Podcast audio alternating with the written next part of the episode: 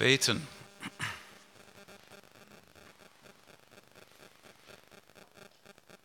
Himmlischer Vater, wir danken dir, dass du da bist. Wir danken dir für deinen Heiligen Geist. Und wir bitten jetzt darum, dass du selbst zu uns sprichst durch dein Wort, dass du selbst bei uns bist, dass wir etwas von dir wahrnehmen und aufnehmen, dass du selbst in unser Herzen kommst. Und das bitten wir im Namen von Jesus Christus, unserem Herrn. Amen.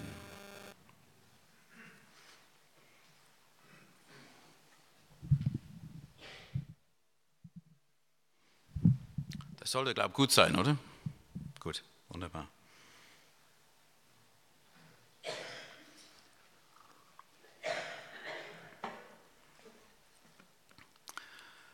Die Gebetswoche in diesem Jahr hat das Thema Sabbat, Leben nach Gottes Rhythmus. Und im Heft, das zur Gebetswoche in diesem Jahr gehört, wird das Wort Sabbatical aufgenommen das wahrscheinlich viele von Ihnen, von euch kennen, das auch Manager heutzutage brauchen für sich und für ihre Leute, dass sie eine längere Auszeit nehmen, ein Sabbatical. Und da geht es ja um eben Ruhe, um eine Auszeit. Das Wort ist ja tief in der jüdisch-christlichen Tradition verankert, Sabbat. Es bedeutet ja so viel wie aufhören, Pause machen, Ruhe finden. Und im Heft heißt es dann weiter, wenn Gott uns einmal in der Woche auffordert, alles zur Seite zu legen, dann will er damit unsere Freiheit bewahren. Wir sollen uns nicht von unseren Sorgen, Bedürfnissen oder unserer Umwelt bestimmen lassen, sondern aus der innigen Beziehung mit unserem Schöpfer leben. Und der Sabbat ist das beste Gegenmittel gegen Entfremdung von Gott und die beste Hilfe für ein gelingendes Leben. Und dann schreiben sie, inmitten einer beschleunigten Welt wollen wir neu entdecken, wie wir als befreite Menschen leben können. Das mit der beschleunigten Welt ist ja interessant im Augenblick, weil wir beides haben. Wir werden beschleunigt und entschleunigt zugleich in dieser ganzen Covid-Zeit. Nun, der Aspekt im Rahmen von Sabbat, der für heute vorgeschlagen ist, ist, wie wir gehört haben, Identität. Und es geht darum, darüber nachzudenken, was unsere Identität stiftet. Was hat über uns definierende Macht? Was hat über dich definierende Macht? Und was hat das alles mit dem Sabbat zu tun? Nun, im Heft Wiederum für die Gebetswoche im Abschnitt für heute schreibt Gisela Kessler, die im Gesundheits- und Bildungswesen tätig ist, wie sie in einem Kurs über Beruf und Christsein, den sie in der Kirchgemeinde angeboten hatte, mit Menschen, und sie erwähnt hier insbesondere zwei Männer, darüber diskutierte, inwieweit sie ihren Wert von ihrer Relevanz in der Arbeitswelt abhängig machten. Inwieweit sie ihre ihre, ihren Wert von ihrer Relevanz in der Arbeitswelt abhängig machten. Die Männer waren nämlich arbeitslos geworden und hatten damit zu kämpfen, dass sie nicht mehr Anerkennung in ihrer Arbeit hatten.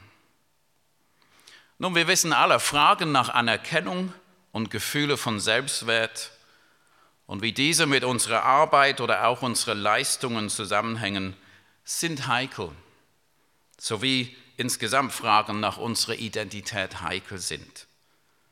Denn sie berühren uns auf Ebenen unserer Persönlichkeit, die oft sehr verletzlich sind. Es ist immer interessant, wenn man mit anderen Menschen redet, zu fragen, wer sie sind. Wenn andere uns, uns diese Frage stellen, dann ist die Antwort oft dem Kontext oder der Umgebung angepasst. Meist sagen wir unseren Namen und dann ein Merkmal von uns, das dort passt, wo wir sind, damit der andere uns etwas einordnen kann. In unserer Allianzgottesdienst heute zum Beispiel wäre das äh, vielleicht, ich heiße so und so und ich komme aus der Gemeinde so und so. Interessant ist aber, was wir dann von uns preisgeben. Oft ist es nämlich unser Beruf oder unsere Arbeit oder auch unsere familiären oder freundschaftlichen Zusammenhänge. So zum Beispiel, ich bin Astronaut, ich habe eine wunderbare Frau und zwölf Kinder.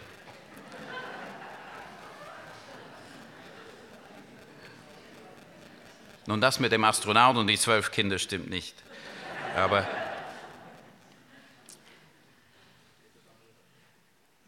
nun, wie wir unsere Identität definieren würden, ist natürlich schon ein Stück tiefer als nur, wie wir uns nach außen vorstellen. Und trotzdem ist es durchaus interessant, selbst wahrzunehmen, welche Merkmale uns wichtig sind, bei anderen zu erwähnen. Das, was wir tun, unsere Arbeit, sei das bezahlt oder unbezahlt, ist nämlich für das Selbstbild von den meisten von uns doch sehr wichtig. Und das allein ist ja auch nicht schlimm. Arbeit gehört zum guten und ordentlichen Leben dazu. Apostel Paulus schreibt zum Beispiel im zweiten Thessalonischer Brief, dort ist ja dieser berühmte Zitat, den Sie wahrscheinlich kennen. Dort heißt es, denn schon als wir bei euch waren, geboten wir euch, wer nicht arbeiten will, der soll auch nicht essen. Und er fährt fort, denn wir hören, dass einige unter euch unordentlich wandeln und arbeiten nichts, sondern treiben unnütze Dinge.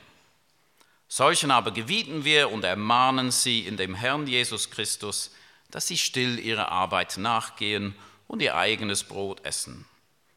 Und lasst euch nicht verdrießen, Gutes zu tun. Arbeit an sich, dass wir uns anstrengen, auch Gutes zu tun, ist richtig und gut und gehört zum aufrichtigen Leben vor Gott.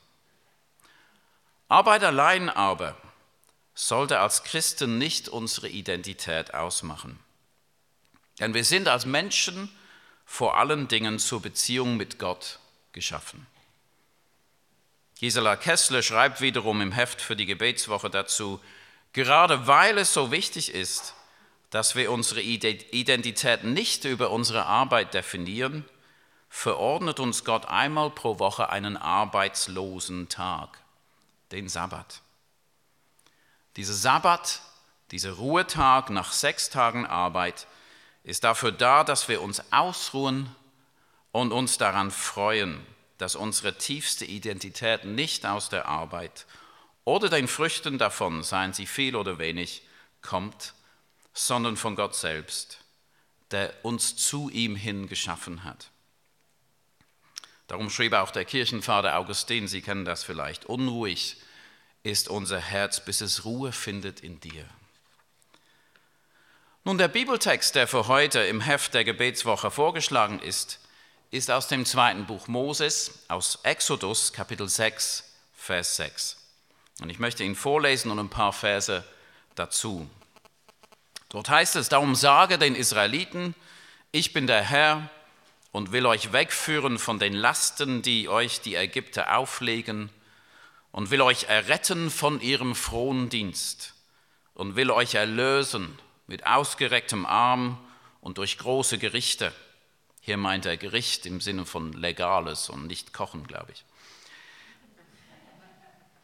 Ich will euch annehmen zu meinem Volk und will euer Gott sein, dass ihr es erfahren sollt, dass ich der Herr bin, euer Gott, der euch wegführt von den Lasten, die euch die Ägypter auflegen, und ich will euch in das Land bringen, über das ich meine Hand zum Schwur erhoben habe, dass ich es geben will, Abraham, Isaak und Jakob. Das will ich euch zu eigen geben. Ich bin der Herr. Und dann heißt es, ein ganz interessanter Satz, Moses sagte das den Israeliten, aber sie hörten nicht auf ihn vor Kleinmut und harte Arbeit. Moses sagte das den Israeliten, aber sie hörten nicht auf ihn vor Kleinmut und harte Arbeit. Das Volk Israel wurde in Ägypten der Sabbatruhe beraubt. Als Sklaven mussten sie ja unaufhörlich und ohne Ruhe für den Pharao arbeiten. Und sie waren in einem System gefangen, das die Herrschaft über die Schöpfung und über sie als Sklaven in Anspruch nahm und sie ausbeutete. Und das Wort Gottes an Moses ist ein Hoffnungswort für Israel, dass sie nicht länger Sklaven sein sollten, dass Gott sie von den Lasten, die ihnen von den Ägyptern aufgelegt worden sind, befreien wird. Und aus der Perspektive der Bibel wissen wir, dass Gott dann tatsächlich Israel befreit hat. Ist das mein Handy? Ist das besser? Sorry. Aus der Perspektive der Bibel wissen wir, dass Gott dann tatsächlich Israel befreit hat. Gerade nach diesem Text im siebten Kapitel von Exodus wird von der ersten Plage berichtet, die Ägypten wegen der Hartherzigkeit des Pharaos getroffen hat, als alle Gewässer im Lande zu Blut verwandelt wurden. Und dann kamen nach und nach die weiteren Plagen, Frösche, Stechmücken, Ungeziefer, Viehpest, Geschwüre, Hagel, Heuschrecken und Finsternis. Und zum Schluss dann die gewaltige zehnte Plage, die Tötung der Erstgeborenen in Ägypten. Und dann der Auszug des Volkes Israel und die Retten mitten durch das Rote Meer. Gott wollte nicht, dass sein Volk im Sklavendienst gefangen sein sollte.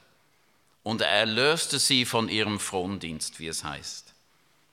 Draußen in der Wüste konnte das Volk dann Sabbat feiern. Und im Gottesdienst wurden sie daran erinnert, was ihre tiefste Identität war, nämlich Gottes geliebte Kinder zu sein und nicht bloß Sklaven von Arbeit und der Willkür von irgendwelchen Mächtigen und ihren Plänen unterworfen. Aber als das Wort an Moses ging im Text aus Kapitel 6, war all das noch nicht geschehen. Und als Moses es den Israeliten sagte, haben wir gehört, sie hörten eben nicht auf ihn vor Kleinmut und harte Arbeit. Nun, die Israeliten waren eben Sklaven, sie waren gezwungen, hart zu arbeiten. Und darum sind Vergleiche mit uns heute nur bedingt treffend. Und doch, Kleinmut und harte Arbeit können uns auch taub machen für die Verheißungen Gottes. Wenn wir durch unser Tun und die Herausforderungen von unserer Arbeit sehr in Anspruch genommen werden und zu wenig Ruhe finden, dann wird unser Blick immer enger. Vielleicht kennen Sie das. Und oft auch unsere Perspektive auf das, was wir tun, wird immer verkrampfter. Und daraus erwächst dann eine Art Kleinmut, die unfähig wird, andere Perspektiven überhaupt zu sehen oder als Handlungsmöglichkeit in Betracht zu ziehen.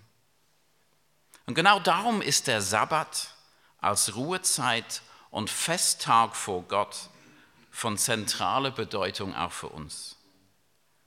Wenn wir gemeinsam Gottesdienst feiern, erfahren wir, wir sind nicht nur Gebende, wir sind auch nicht nur Arbeitende, sondern immer auch Empfangende. Wir sind vor Gott mehr als das, was wir machen und leisten. Und wir dürfen unseren Blick nach oben richten, was ich jetzt auch tue, und wieder eine frische Perspektive auf unser Leben wahrnehmen. Und die Frische dieser Perspektive besteht darin, dass unsere Identität und Würde zuletzt darin liegt, dass wir ganz unverdient oder mit dem wunderbaren biblischen Wort gesprochen aus Gnade berufen sind, Gottes geliebte Kinder zu sein. Wir sind als Menschen nach der Bibel in Gottes Ebenbild gemacht. Dazu berufen, unsere Identität in Gottes Liebe festzumachen, die uns in Jesus Christus geschenkt ist. Und wir haben ja gerade vor einigen Tagen wieder zu Weihnachten darüber gestaunt und uns gefreut, dass der Gott des Universums sich für uns klein macht dass Jesus als Baby geboren, in Windeln gewickelt, in eine Futterkrippe gelegt, als Retter dieser Welt kommt. Und in der Hinwendung zu Jesus darf unser Blick, der vielleicht eng und kleinmütig geworden ist, wieder weit und staunend werden. Wie der Dichter Paul Gerhard in seinem Weihnachtslied schreibt, ich sehe dich mit Freuden an und kann mich nicht satt sehen und weil ich nun nichts weiter kann, bleibe ich an Beten stehen. O dass mein Sinn ein Abgrund wäre und meine Seele ein weites Meer, das ich dich möchte fassen. Zeit, um Jesus mit Freuden anzusehen, in den Worten von Paul Gerhard gesprochen, ist Zeit, aus dem Hamsterrad unserer Arbeit und unserer Beschäftigungen auszusteigen. Und es richtet uns auf Gott aus und seine Zuwendung zu uns. Und dazu ist der Sabbat da. Und es ist gut, wenn wir hin und wieder daran erinnert werden, dass der regelmäßige Tag der Ruhe vor Gott nicht nur wohltuend und gut ist und unser Herz und Seele wieder weit macht, sondern auch von Gott vorgesehen ist, dass er für uns wichtig sein soll. In Exodus 20, Sie kennen das, steht ja in den zehn Geboten, gedenke des Sabbattages, dass du ihn heiligst. Sechs Tage sollst du arbeiten und alle deine Werke tun, aber am siebten Tag ist der Sabbat des Herrn deines Gottes. Da sollst du keine Arbeit tun, auch nicht dein Sohn, deine Tochter, dein Knecht, deine Magd, deine Vieh, auch nicht ein Fremdling, der in deiner Stadt lebt. Denn in sechs Tagen hat der Herr Himmel und Erde gemacht und das Meer und alles, was darinnen ist, und er ruhte am siebenten Tag. Darum segnete der Herr den Sabbattag und heiligte ihn. Und hier ist nicht der Zwang im Vordergrund, sondern die Erkenntnis, dass Gott selbst diesen Ruhetag geschaffen hat, damit Menschen sich wieder auf ihn und seinen Plan für ihr Leben besinnen. Wie Jesus in Markus 2 in Auseinandersetzung mit den Gesetzeslehren sagt, der Sabbat ist um des Menschen willen gemacht und nicht der Mensch um des Sabbat willen. Gott geht es da um das Wohl seiner Geschöpfe, dass sie regelmäßig Zeit und Raum erhalten, ihre Identität in Beziehung zu ihm wieder bewusst zu werden. Und das auch in der Gemeinschaft. Im Sabbatgebot in Exodus 20 ist klar, der Ruhetag ist nicht bloß für die Wohlhabenden und Mächtigen gedacht, sondern für alle. Alle sollen die Zeit und den Raum erhalten, die notwendig ist, um ihre Seele wieder weit werden zu lassen, um sich auf Gottes Zuwendungen und Verheißungen auszurichten. Und darum ist auch die Gemeinschaft im Gottesdienst gut, so wie wir das heute auch feiern. Im Gottesdienst zusammen, indem wir Gottes Wort lesen und hören, sein Lob singen, gemeinsam beten, richten wir uns aus auf Gottes Zuwendung und seine Verheißungen. Und da werden wir manchmal ermahnt, aber wir werden auch ermutigt und wir werden auch ausgesandt, um im Sinne des Reiches Gottes wieder zu leben und zu arbeiten. Da wird etwas gegen unseren Kleinmut gesetzt, gegen unsere vielleicht eng gewordenen Perspektive und Blick für uns und für die Welt. Gisela Kessler im Heft für die Gebetswoche sagt es dann so, am Ruhetag vor Gott können wir Distanz zu unserer Arbeit und unser Tun nehmen und gerade so neue Nähe zu Gott finden. Und mit dieser von Gott für uns gesetzten Sabbatruhe erhalten wir Frieden, indem wir unseren Wert als Menschen aus der Beziehung zu Gott erfahren können. Und so möchte ich Sie heute ermutigen, Vielleicht ist ein bisschen Ermahnung drin auch und ein bisschen Aussendung, aber vor allem Ermutigung. Setzen Sie Ihre Identität in der Gottesbeziehung in Jesus Christus fest. Denn dort ist Leben und dort ist Freiheit. Und suchen Sie nicht Ihre Identität allein in Ihrer Arbeit oder Ihren Beruf und auch nicht in anderen Merkmalen, die zu Ihnen gehören, so wichtig sie vielleicht auch sind, sei das Ihre Herkunft oder ihren Besitz, wie ihr Körper aussieht, ihre Gesundheit und auch nicht in ihrem Impfstatus. Alle diese Dinge mögen in gewisser Weise zu uns gehören, aber sie sind, wie das Bonhoeffer in seiner Ethik schreibt, nur vorletzt. Dort haben sie ihren Platz und sie können auch einen guten Platz haben. Aber das, was wirklich zählt, ist nicht das Vorletzte, sondern das Letzte. Und dieses Letzte hängt allein mit Jesus Christus zusammen, der Gekreuzigte und der Auferstandene. Und so möchte ich schließen mit Worten vom Apostel Paulus, zunächst aus dem zweiten Korintherbrief Kapitel 5 und dann aus Römerbrief 11. Schreibt, ist jemand in Christus, so ist er eine neue Kreatur. Das Alte ist vergangen, siehe, Neues ist geworden. Aber das alles ist von Gott der uns mit sich selber versöhnt hat durch Christus. Und dann aus Römer 11, oh welch eine Tiefe des Reichtums, beides der Weisheit und der Erkenntnis Gottes, wie unbegreiflich sind seine Gerichte, unerforschlich seine Wege. Denn von ihm und durch ihn und zu ihm sind alle Dinge. Ihm sei Ehre in Ewigkeit. Amen.